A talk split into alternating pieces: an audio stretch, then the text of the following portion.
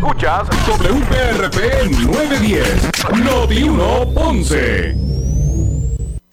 Uno Radio Group, Noti 1630 ni ninguno de sus auspiciadores se solidarizan necesariamente con las expresiones del programa que escucharán a continuación. La temperatura en Ponce y todo el sur sube en este momento. Noti 1630 presenta Ponce en Caliente con el periodista Luis José Moura. Bueno, saludos a todos, muy buenas tardes, bienvenidos. Soy Luis José Moura. Esto es Ponce en Caliente. Usted me escucha por aquí por Noti1 de lunes a viernes de, eh, de 6 a 7. Eh, 6 de la tarde a 7 aquí analizando los temas de interés general en Puerto Rico, siempre relacionando los mismos con nuestra región. Así que bienvenidos todos a este espacio de Ponce en Caliente. Hoy viernes, gracias a Dios que es viernes, eh, viernes 16 de junio del año 2023. Así que a todos los que están en sintonía del 910 AM de Noti 1 desde el sur de Puerto Rico, gracias a todos. Eh, por acompañarnos también a los que están en sintonía, ¿verdad? A través de la frecuencia eh, radial FM. Usted también puede escuchar la programación de Noti1 desde el sur de Puerto Rico a través del 95.5 en su radio FM. Así que eh, gracias a todos por su sintonía. Así que eh, vamos, bueno, vamos de inmediato con los temas. Y es que, ¿verdad? El tema relacionado a la eh, a lo que son los aspectos energéticos en Puerto Rico, pues mantiene ¿verdad? álgido el debate público y no es para menos, ¿verdad? Por lo que implica. no solamente el, ¿verdad? el que se pretenda o el que se espera, se espere que se pueda transformar, reconstruir y transformar, ¿verdad? De forma eh, eh, rápida nuestro sistema eléctrico que, nos pueda llevar, ¿verdad? A, a, los nuevos a los nuevos tiempos eh, en términos energéticos y que podamos dar ese salto como estipula la ley a la transformación energética a base de energías renovables, pues obviamente es un asunto que que reviste de mucho interés, porque mientras esto pasa, mientras esto ocurre, mientras se dan los adelantos, lo que hace, lo que, lo que pasa es que sigue subiendo, subiendo, subiendo, subiendo, ¿verdad? el costo energético en la isla y eso implica muchas cosas. Pero hablando precisamente de este tema energético, eh, Josué Midha, que es el Josué Midha, que es el presidente de la Unión eh, de Trabajadores ¿verdad? de la Industria Eléctrica y Riego, lo que es la UTIER, eh, anunció en el día de hoy, esto fue hoy, eh, que se presentó una demanda para declarar, nulo el contrato con Genera PR por eh, alegadamente violaciones o violar la ley y el orden público en Puerto Rico. Ya mito vamos a hablar de lo que se trata. Se supone que el, eh, lo que será la, la, generación a partir del primero de julio, Genera PR, esta empresa, eh, se estaría encargando entonces del área de generación dentro de nuestro sistema. Luma obviamente con su contrato mantiene lo que es la transmisión y, y, y, distribución de la energía con todo lo que eso conlleva, ¿verdad? Eso conlleva hasta la ¿verdad? hasta lo que es el, cobro y todas esas cosas, ¿verdad? Eh, como parte de, de, la distribución. Pero Genera PR pues entra eh, en funciones, ¿verdad? Por decirlo de esa manera, el primero de julio. Pues a esos efectos, Lautier anunció en el día de hoy que presentó una demanda para declarar nulo el contrato con Genera PR eh, por alegadamente, ¿verdad? Según ellos exponen, violar la ley y el orden público en Puerto Rico. Dice eh, el presidente eh, de la UTIER que radicaron un, un, un, recurso ¿verdad? en la Corte de Distrito Federal. Este recurso radicado pretende que se declare nulo el contrato con Genera PR según el líder sindical, Genera asumiría el control de todos los activos de la Autoridad de Energía Eléctrica, creando un monopolio privado. Ese es el argumento que ellos usan. Habrá que ver cómo esto se dilucida, porque no cabe duda que, la, titularidad de, toda esa infraestructura y de todo al que le pertenece es a la autoridad ¿eh? de, energía eléctrica. El contrato de operación y mantenimiento de instalaciones de generación térmica de Puerto Rico otorga a Genera el control total de las funciones de generación y los activos de eh, la Autoridad de Energía Eléctrica Sí, exacto. El control es una cosa, la, la titularidad es otra. Por eso es que este aspecto me parece que va a ser interesante cómo se, cómo se atiende en el foro judicial, ¿verdad? Que es uno interpretativo, ¿verdad? Las leyes eh, se establecen puntuales, pero el sistema es uno de interpretación, ¿verdad? De la ley. Eh, así que, repito, el contrato de operación y mantenimiento de instalaciones de generación térmica de Puerto Rico otorga a Genera el control total de las funciones de generación y los activos de energía eléctrica. Mirja sostuvo que esto contradice las leyes 120 del 2018 y la 17 del 2019, las cuales prohíben la venta enajenación o asignación de los activos de la Autoridad de Energía Eléctrica a un solo contratista. Eh, repito, según ellos sostienen, el contrato actual contradice las leyes vigentes, las cuales ellos citan estableciendo que prohíben la venta, aunque venta no aplica porque ahí no se está vendiendo, no se están vendiendo, enajenación o asignación de activos de la eh, Autoridad de Energía Eléctrica a un solo contratista. Hay que ver si la oportunidad de, ¿verdad? de, eh, eh, en el área de, asignación de activos, pues, pues se pueda contemplar lo, ocurrido a través del contrato. Mirja resaltó que a pesar de que las leyes se promulgaron para eliminar el monopolio público en la Autoridad de Energía Eléctrica, el contrato con Genera no abre el mercado de la generación, sino que mantiene un monopolio privado. De acuerdo con las leyes, ningún servicio eléctrico puede controlar el 50% o más de la capacidad de los activos de generación de energía. Sin embargo, el contrato otorga a Genera el control del 67% de la generación de energía. Eh, vamos a ver si, si prontamente podemos comunicarnos, a ver si hacemos las gestiones para comunicarnos con el licenciado Emanueli, eh, Rolando Emanueli, bufete quien representa, que es el representante legal de la UTIER, eh, y quienes han explicado que Genera asumiría la operación y administración de todos los activos y sería responsable del, eh, del desmantelamiento de las centrales durante la vigencia del contrato. En consecuencia, Genera tendría control total y exclusivo sobre todos los activos legados eh, de generación, ¿verdad? Eh, es interesante, vamos a ver si podemos conseguir al licenciado Rolando Emanueli, porque este tema está, interesante. Repito, el bufete del licenciado Rolando Emanueli es el que es el representante legal de, de la UTIER. Finalmente, Mirja, o Mirja criticó que Genera no invierte en mejoras de capital, no proporciona servicios nuevos y no comparte los riesgos de fracaso porque su tarifa fija está eh, más o menos garantizada. Eh, tenemos en general otro Luma, una compañía a la que hay que pagarle una tarifa fija al año, ¿verdad? Concluyó el líder sindical. Así que se abren, se abre el debate aún más eh, a, la, medida que se acerca la fecha del primero de julio, donde entraría en vigencia el contrato con eh, genera PR para encargarse de lo que es la generación. Y bueno, y ahí estará el debate. ¿Verdad? Ahí, ahí estará el debate de, de cómo pues eh, se podrán eh, correr esos activos y que pues redunden en beneficio para la ciudadanía, teniendo energía eléctrica más que más como como eh, verdad este supervisor o auditor que como protagonista. Así que es lo que está pasando desde ya hace un tiempo bastante largo. Luma Energy pues ha establecido que las dificultades que han presentado eh, con relación a el servicio eh, pues todas responden a eh, deficiencias de generación.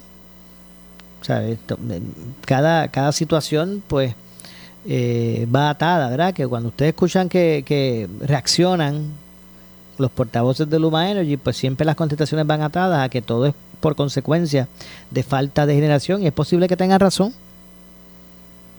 Es posible que tengan razón por lo siguiente. Eh, ahora genera que entre el primero de julio podrá tener un sistema aceitado que, que, que, del cual se pueda se pueda generar eh, mil megas. Pero bueno, si el, si el sistema que tenemos, ese hilo conductor, realmente lo que aguanta son 20, pues eso es lo que hay, no se puede enviar por ahí más de lo que puede, eh, ¿verdad? De lo que puede trabajar el sistema. Y si lo que vamos a esperar es este, ¿verdad? Ese, ese tira y tápate, como dicen los muchachos, eh, de, que, de, que, de que Luma va a decir que el problema es genera porque eh, falta generación y, tal vez pues genera va a decir que no, no, es su, no es problema de ellos, es problema de que el, el grid pues no aguanta tanto juice, como le llaman, ¿verdad? Tanto jugo por ahí. Así que habrá que ver qué es lo que, qué es lo que ocurre. Eh, y eso es lo que hay con relación al reclamo que hace la UTIER, pero hoy también el gobernador se expresó sobre este tema. Eh, sobre el tema de, de la quiebra de la Autoridad de Energía Eléctrica. Y es que el gobernador de Puerto Rico, Pedro Pierluisi, eh, reiteró hoy viernes eh, que no, vamos a ver por aquí, que eh, reiteró hoy viernes que no le corresponde a la jueza Laura Taylor Swain ni a la Junta de Control Fiscal determinar los precios de las tarifas de energía eléctrica en el proceso de aprobación del plan de ajuste de la deuda de la Autoridad de, Energía Eléctrica. Objeté que la Junta se pusiera a proponer posibles cambios en la tarifa de la luz y anticipar posibles aumentos en el costo de la luz, eh, porque lo di, eh, ¿verdad? ¿Y por qué lo dije? Es, lo que se pregunta el gobernador. Pues bueno, él habla de que eso lo, a eso al que le corresponde eh, no es, ¿verdad? A la Junta de Control, tampoco le corresponde a la jueza Taylor Swain, quien se ocupa de establecer el costo de la luz en Puerto Rico, es el negociado de energía.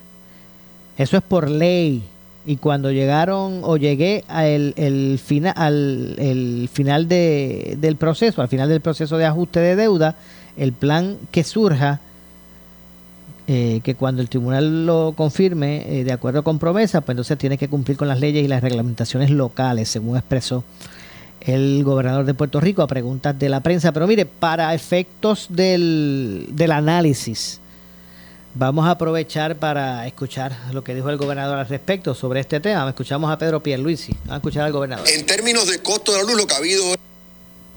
Vamos a ver por aquí, que se nos fue así de momento. Eh, vamos a ver por aquí qué es lo que qué es lo que dijo el gobernador sobre el, asunto, tomando en cuenta que cada día más se acerca el, tiempo, ¿verdad? Para que eh, pues entre en vigor ese contrato de generación eh, a través de la compañía eh, Genera EPR. Vamos ahora sí, vamos ahora sí a escuchar al, al gobernador. a ver por aquí, ahora dije que ahora sí, pues, pues ahora sí. En términos de costo de la luz, lo que ha habido es reducción en el costo en meses recientes, los últimos, los últimos dos trimestres. Ahora mismo se está pagando 20 centavos, 20.70 eh, centavos por kilovatio hora. El, el, para el próximo trimestre, el negociado estará anunciando cuál va a ser el ajuste eh, si alguno en el costo. Ahora mismo no se vislumbra, ahora mismo no se vislumbra un aumento. Lo que sí ha surgido son eh, reportajes eh, y escritos que se le han presentado al Tribunal Federal que está atendiendo la quiebra de la Autoridad de Energía Eléctrica. Es en el contexto de la reestructuración de la deuda de la Autoridad de Energía Eléctrica, que algunos están eh, eh, levantando la posibilidad de que haya un aumento significativo en el costo de la luz y diciendo que eso impactaría, por ejemplo, pequeños y medianos comerciantes. Eso vino por conducto del Centro Unido de Detallistas. Y yo lo que he planteado consistentemente, bueno, son varias cosas.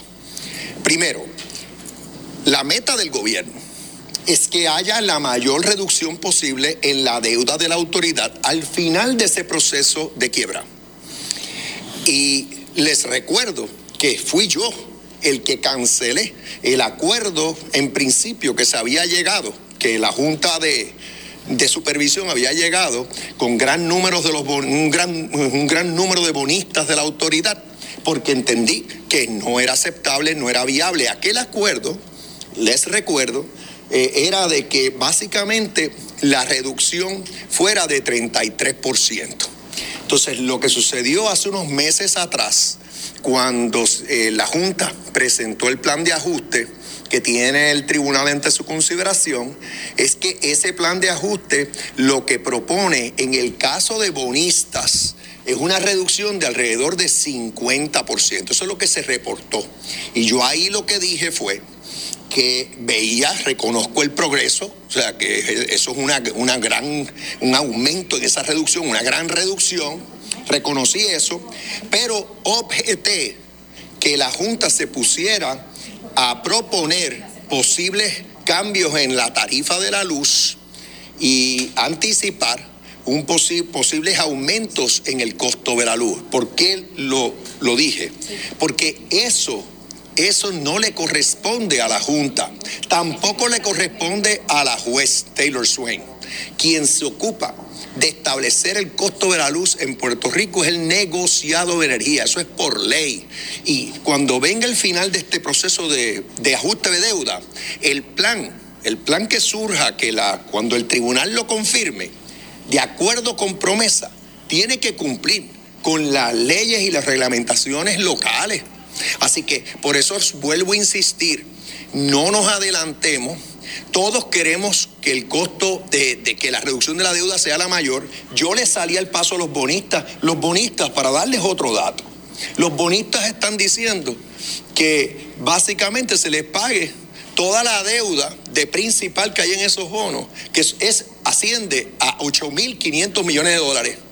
Sin embargo, los testigos periciales, es decir, los expertos de la Junta, declararon ante el tribunal eh, hace días que lo más que pudiera pagar la Autoridad de Energía Eléctrica asciende a como 2.100 millones de dólares. Miren la diferencia entre 8.500 que están pidiendo esos bonistas y lo que dijeron los expertos de la Junta, 2.100.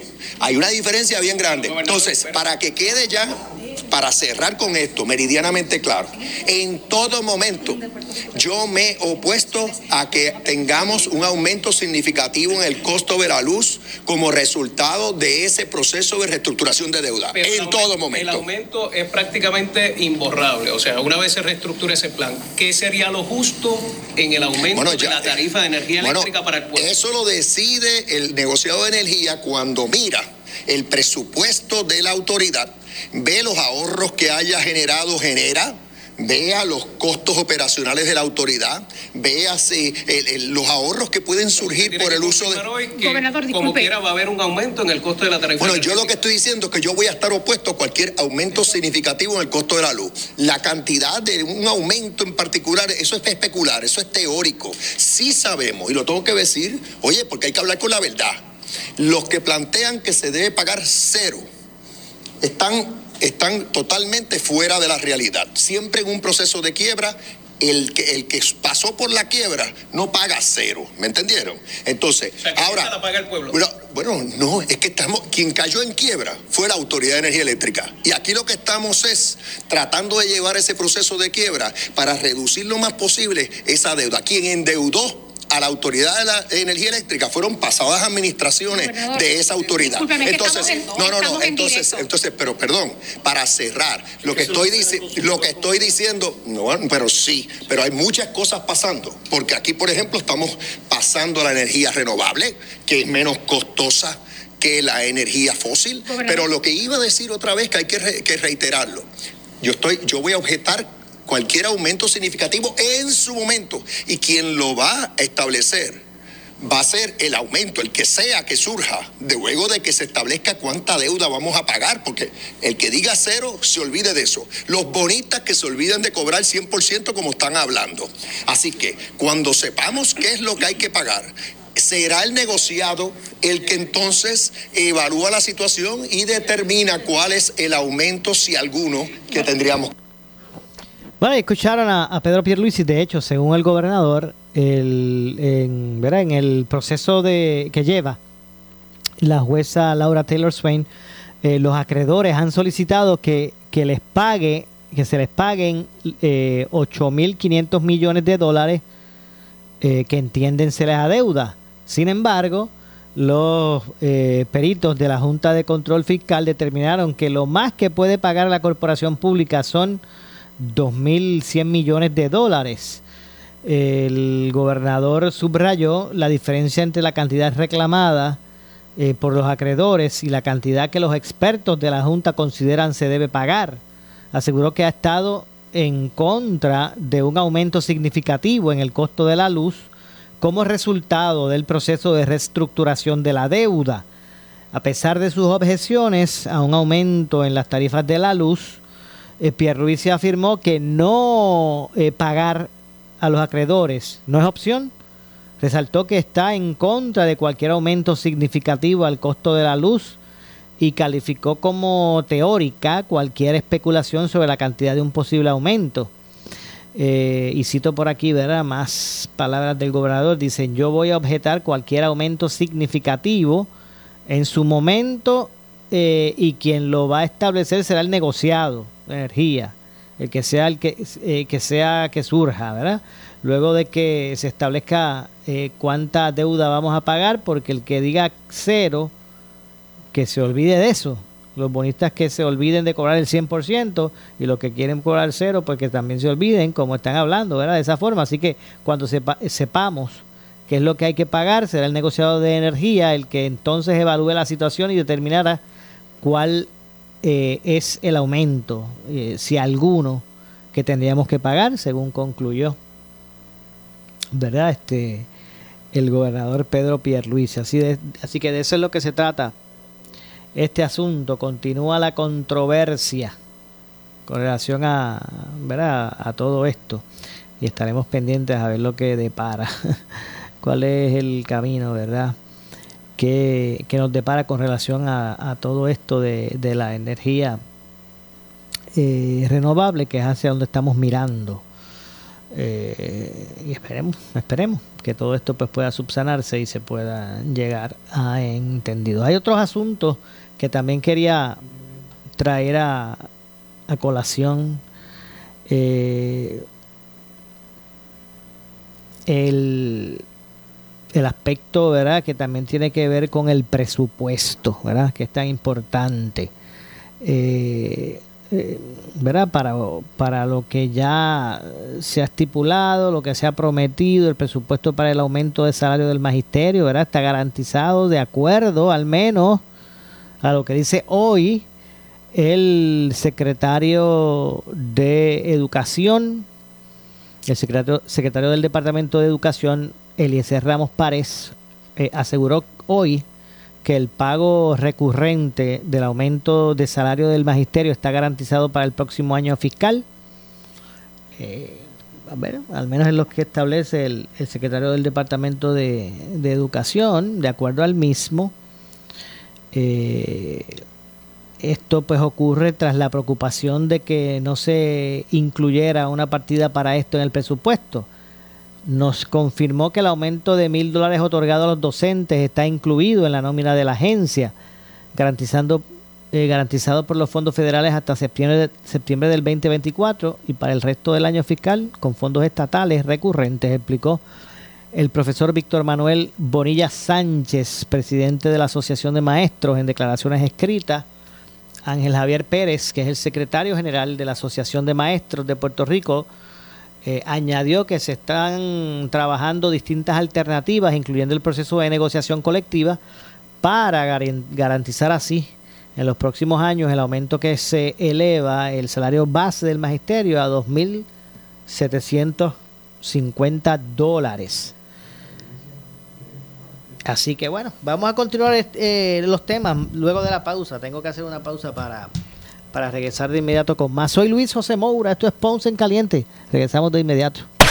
En breve le echamos más leña al fuego en Ponce en Caliente por Notiuno 910 pacientes y todo líder del campo de la salud de Puerto Rico, así como las principales voces de esas compañías y de los medios de comunicación, deben darse cita el 22 de junio en importante foro de la Cámara de Comercio de Puerto Rico para conocer de primera mano las mejores prácticas y estrategias de vacunación, prevención y tratamiento de cáncer en Puerto Rico. 22 de junio desde las 8 de la mañana en el Hotel Verdanza. Inscríbete hoy. Llama al 787-721-6060. ¿Sufres de hemorroides y no sabes qué hacer? Ahora hay una opción. En AR Institute of Gastroenterology tenemos un tratamiento sencillo, eficaz y sin dolor para tratar las hemorroides. El sistema O'Regan es una alternativa sin cirugía para tu problema de hemorroides. Toma solo unos minutos y puedes regresar a tu rutina normal el mismo día. Dile adiós a las hemorroides. Visítanos en el edificio Barra Ponce Bypass, oficina 806 o llámanos a AR Institute of Gastroenterology para una cita al 787-259-8200. 259-8200.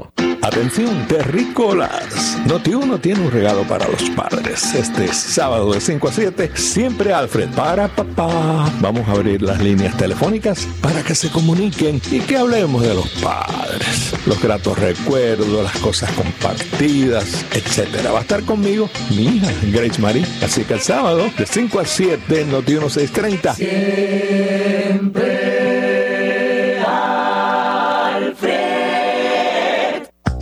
Escucha este martes 20 de junio, de 10 a 12 del mediodía, jugando pelotadura con Ferdinand Pérez y Carlos Mercader, en vivo, desde la sucursal de Guaynabo de la cooperativa VAPR Federal Credit Union. Conozca la gran variedad de servicios financieros que le ofrece la cooperativa VAPR, la primera cooperativa federal establecida en Puerto Rico hace más de 70 años. Jugando pelotadura, este martes 20 de junio, de 10 a 12 del mediodía, en vivo, desde VAPR Federal Credit Union. VAPR Federal Credit Union, una cooperativa hecha para ti.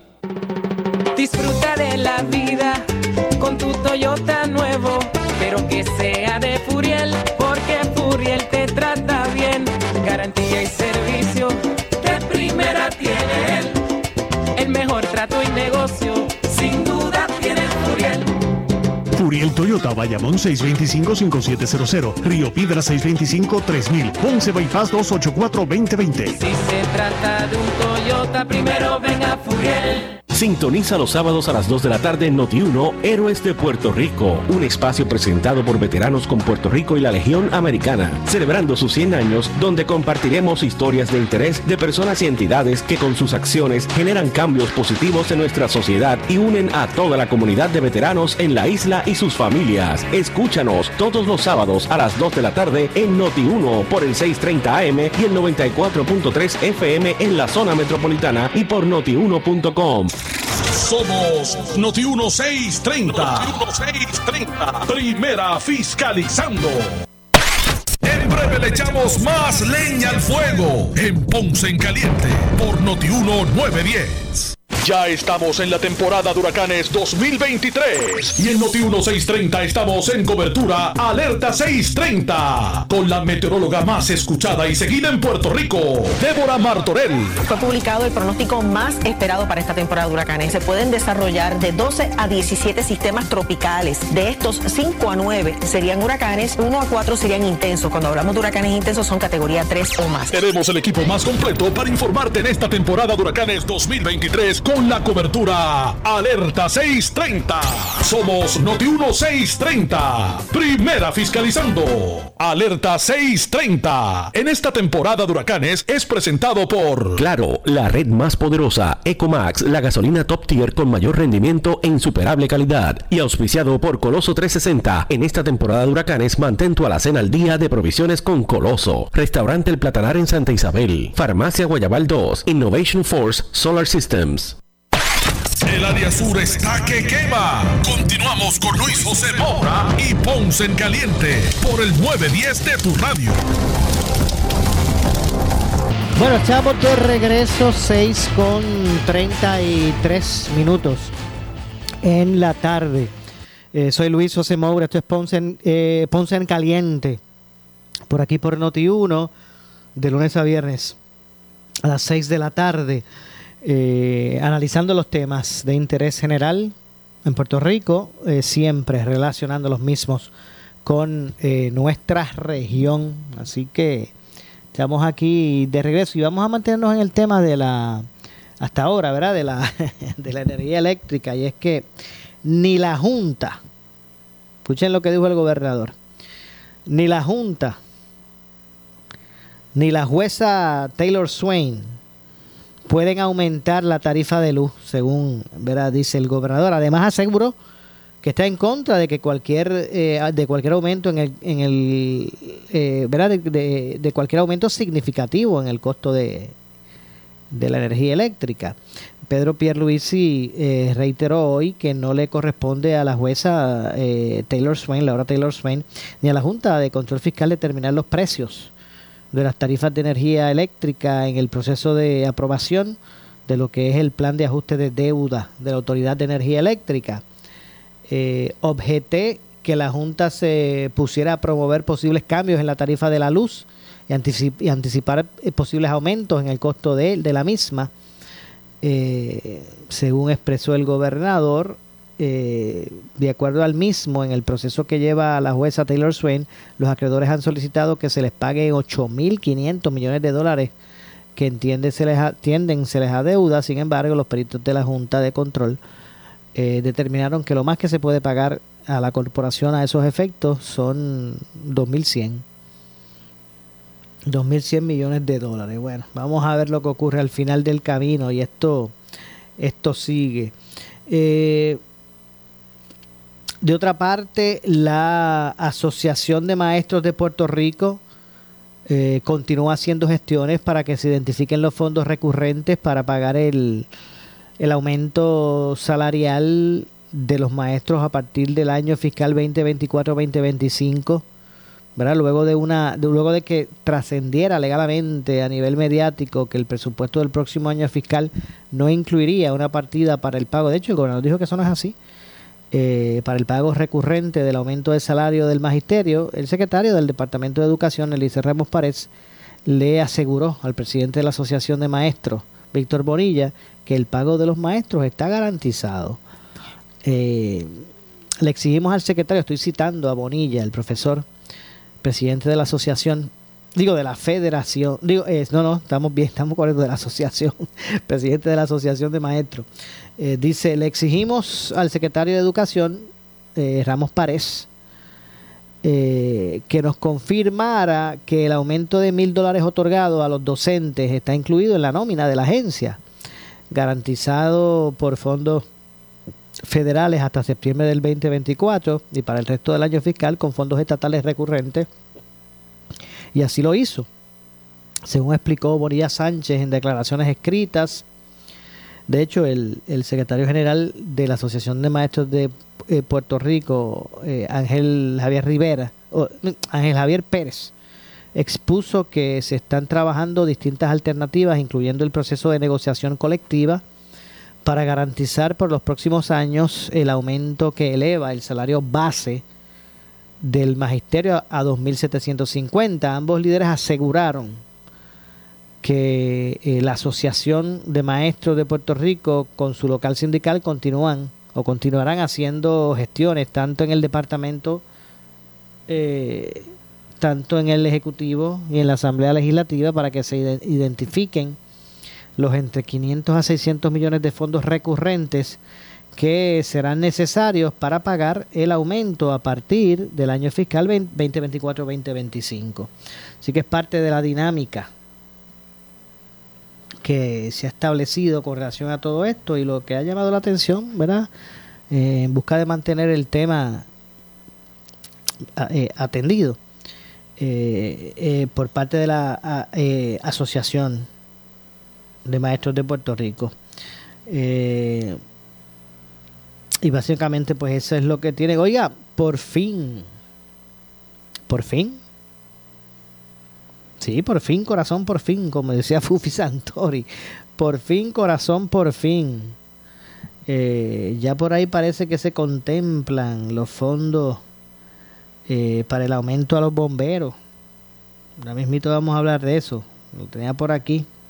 Ya mismito vamos a hablar de eso.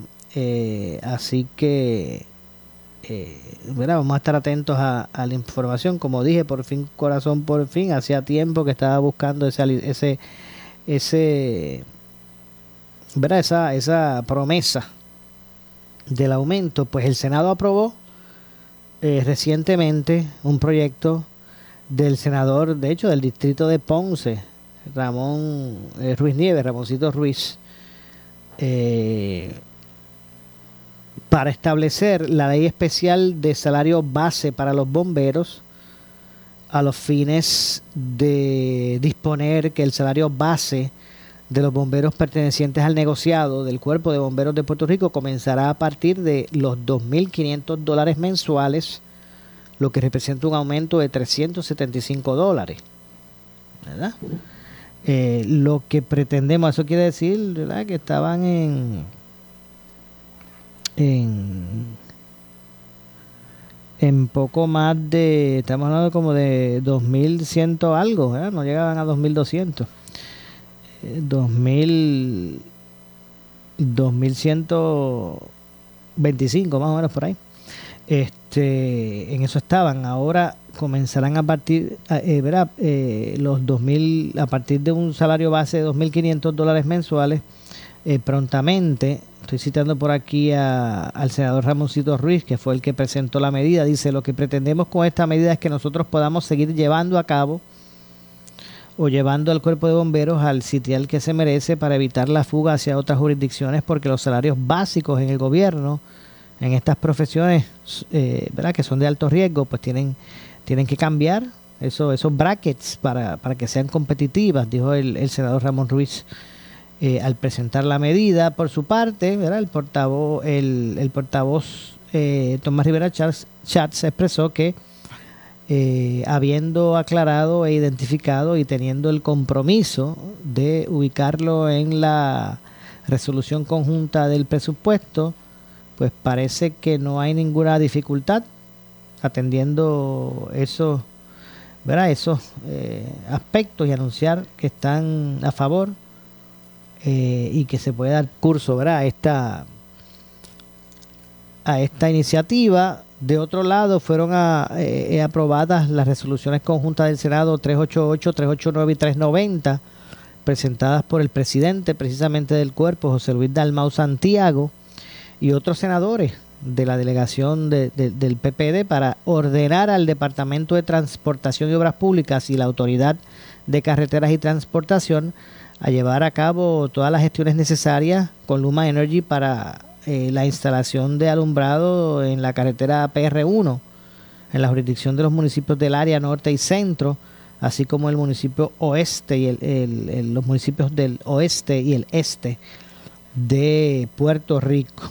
De hecho, la senadora del distrito de Mayagüez, Aguadilla, Migdalia González, eh, expresó que eh, durante los pasados dos años, estoy citando, he sido consistente en los reclamos al Departamento de Transportación y Obras Públicas por la ineficacia o la ineficaz labor que han estado haciendo, así como a Luma, eh, para que hagan el trabajo que tienen que hacer y porque se les ha estado pagando todo o tengo eh, que levantar mi voz por la gente de mi distrito del oeste Luma no realiza eh, los trabajos que le corresponde. Esto no se puede convertir en una costumbre el levantar nuestra voz para que las agencias hagan lo que se les corresponde que hagan.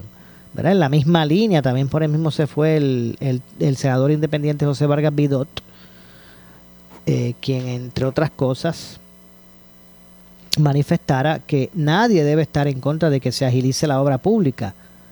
Si uno lee el informe de este proyecto, reconoce el deterioro de las vías públicas en Puerto Rico. Esto pareciera un libro de chistes, ¿verdad? eh, qué bueno que eh, eh, qué bueno se está haciendo eh, pero qué malo verdad que se esté naturalizando hay que estar empujando a las agencias para que hagan su trabajo nos, nos tenemos que convertir en gerentes de estas agencias de decirle lo que tienen que hacer básicamente es lo que expresó en, el, en su caso Vargas Vargas Bidot de hecho también eh, fue aprobada la resolución del Senado 805 eh, del eh, presidente del Senado, José Luis Dalmao, para consignar el apoyo del Senado del Estado Libre Asociado de Puerto Rico a la promoción y promulgación de política pública que promueva la reducción y erradicación de la contaminación provocada por el material plástico. Eh, también de la autoría de eh, eh, senador Dalmau, Dalmau Santiago, se le dio paso al proyecto del Senado 506 que crea la ley para la inmunización de jóvenes de 18 años en adelante con el propósito de reconocer el derecho y la capacidad de los jóvenes de 18 en, en ¿verdad? recibir servicios médicos, ¿verdad? Eh, los servicios van relacionados eh, a orientaciones, consultas y consentimiento para la administración de vacunas sin, la, sin el requerimiento de estar acompañados y autorizados por unos padres, tutores o encargados, ¿verdad? Así que, pues básicamente, de hecho, de igual modo o de la misma manera o forma, el cuerpo legislativo aprobó lo que es, bueno, lo que es el proyecto del Senado 1252 para aumentar el programa eh, y Sueña para la promoción de la lectura durante la niñez en la edad temprana, para denominar dicha ley y, eh, y, programa como el programa Luisa Piti Gándara, Lee y Sueña para la promoción de lectura durante la niñez en edades tempranas. Igualmente fue aprobado el proyecto del Senado 1253 para crear la ley de recreación inclusiva con el fin de que todos los parques públicos deberán estar preparados para recibir personas con diversidad funcional, tengan la responsabilidad de instalar, identificar y rotular las instalaciones creativas o recreativas, debo decir, para personas que tienen ¿verdad? diversidad funcional. Y de eso es lo que se trata, ¿verdad? Este, este asunto. Y bueno, que, es parte ¿verdad? De, lo, de lo que se ha convertido, lo que ha estado moviéndose en el debate público. De hecho, eh, dice, es inconstitucional opinión de justicia que permitió eh, a la Oficina de Ética Gubernamental, o, de, decir, o, al, o permitió para que ¿verdad? la orden ejecutiva para compras en declaración de emergencia, eso es lo que, a eso es lo que me refiero hay quien dice que es inconstitucional la opinión del Departamento de Justicia que permitió la orden ejecutiva para las compras en declaración de, emergencia.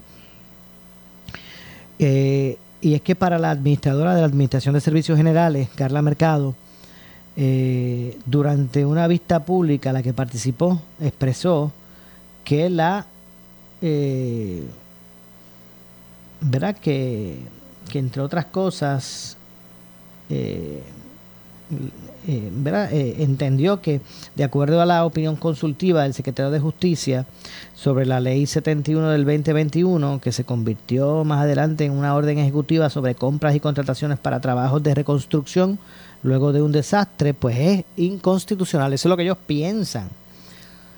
Eh, la opinión pues surge durante una vista política, una vista pública, discúlpenme, la opinión surge durante una vista pública en la Comisión para la eh, Preparación, Reconstrucción y Reorganización ante una emergencia que atendió la resolución concurrente de la Cámara 57 que persigue delimitar el alcance del boletín administrativo de la orden ejecutiva 2022-301 eh, expedido por el gobernador eh, y que permite eh, procesos alternos de compras y subastas en las dependencias del gobierno para proyectos de reconstrucción subvencionados con fondos federales, ARPA, CDBGDR, entre otros. La administradora de, Servicios Generales y principal oficial de compras en Puerto Rico, del país, del gobierno, señaló que su agencia interpreta que la ley 71 del 2021 es una restrictiva eh, por su propio lenguaje, eh, por lo que las compras de reconstrucción y recuperación de Puerto Rico, de todas las entidades gubernamentales y entidades exentas, se continuarán haciendo a través de ASG, de la Administración de Servicios Generales.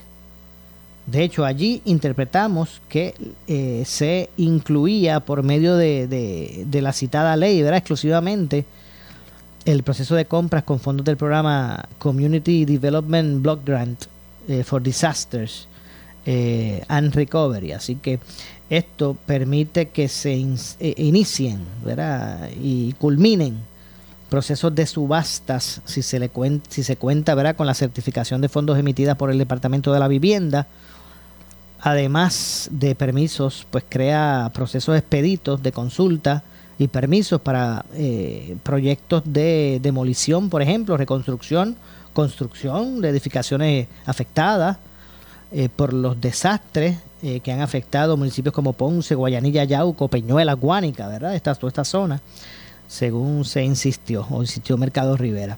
Al mismo tiempo, la administradora señaló que la interpretación de la orden ejecutiva da paso a nuevas dificultades operacionales de cara a la recuperación por desastre. Tengo que eh, hacer una pausa adicional. Regresamos con el segmento final.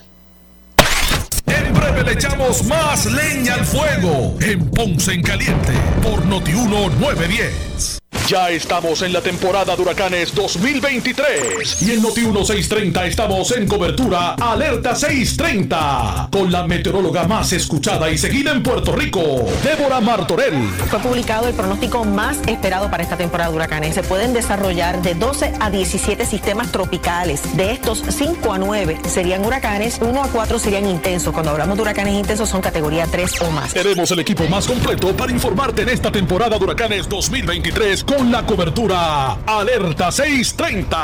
Somos Noti 1630. Primera fiscalizando. Alerta 630. En esta temporada de huracanes es presentado por Claro, la red más poderosa, Ecomax, la gasolina top tier con mayor rendimiento e insuperable calidad. Y auspiciado por Coloso 360. En esta temporada de huracanes mantén tu alacena al día de provisiones con Coloso. Restaurante El Platanar en Santa Isabel. Farmacia Guayabal 2. Innovation Force Solar Systems. El área sur está que quema. Continuamos con Luis José Moura y Ponce en Caliente por el 910 de tu radio. Estamos de regreso ya en nuestro segmento final. Soy Luis José Moura. Esto es Ponce en Caliente, de lunes a viernes a las 6 de la tarde.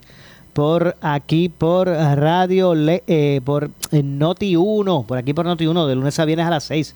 Aquí nosotros analizamos a diario los temas de interés general en Puerto Rico, eh, siempre relacionando ¿verdad? los mismos con nuestra con nuestra región. Así que bueno, estamos aquí como de costumbre y usted mire, no se pierda el lunes a viernes este espacio analizando los temas eh, que también pues nos conciernen como región eh, sur de, de Puerto Rico. Ya en nuestro segmento final me queda un asunto eh, queda un asunto relacionado con, ¿verdad? con este tema que estábamos que estábamos este abordando relacionados a verdad a eh, los que señalan que es inconstitucional opinión de justicia que permitió la orden ejecutiva para las compras en la declaración de emergencia eh, decía que, que la opinión surge durante una vista pública de la Comisión para la Preparación, Reconstrucción, Reorganización ante una emergencia que tendió la resolución concurrente de la Cámara 57, ¿verdad? Que realmente persigue delimitar el alcance del, del boletín administrativo eh, que se eh, realizó, eh, ¿verdad? Que se emitió por el gobernador y que permite procesos alternos de compras y subastas en las dependencias del gobierno para proyectos de reconstrucción subvencionados con fondos como fondos, ¿verdad? Como los de FEMA, los ARPA, los CDBGDR, ¿verdad? La administradora de ASG, de la, Administración de Servicios Generales, y quien es principal oficial de compras en Puerto Rico, señaló que su agencia interpreta que la ley 71 es una restrictiva eh, por su propio lenguaje por lo que eh, las compras de reconstrucción y recuperación de Puerto Rico de todas las entidades eh, gubernamentales y entidades externas se continuarán haciendo, ¿verdad? A través de, de lo que es ASG. Así que, que bueno, al mismo tiempo, la administradora pues señaló que la interpretación de la orden ejecutiva, interpretación pues da paso a nuevas dificultades operacionales de cara a la recuperación por desastre. La misma, la, ¿verdad? la funcionaria alegó que a raíz de la interpretación de justicia y la acción del gobernador y la Oficina de Gerencia y Presupuesto adscrita a Fortaleza ha delegado, ¿verdad? Eh, funciones que pertenecen, ellos han tratado de, o, se han abrogado funciones que pertenecen a SG, Así que bueno, más adelante estaremos ampliando sobre este tema. Lamentablemente el tiempo se nos ha acabado. Yo regreso el lunes con más aquí en Ponce en Caliente. Pero usted, soy Luis José Moura, pero usted eh, que se despide, pero usted amigo, amiga que me escucha, no se vaya, no se retire. Que tras la pausa el compañero Luis Enrique Falú. Eh, tengan todos buenas noches. Esta es la estación de Luis Dávila Colón. WPRP 910 AM. W238DH 95.5 FM en Ponce. WNO 630 AM. San Juan. Noti 1 630. Primera fiscalizando. Uno Radio Group, Noti 1630 ni ninguno de sus auspiciadores se solidariza necesariamente con las expresiones del programa que escucharán a continuación.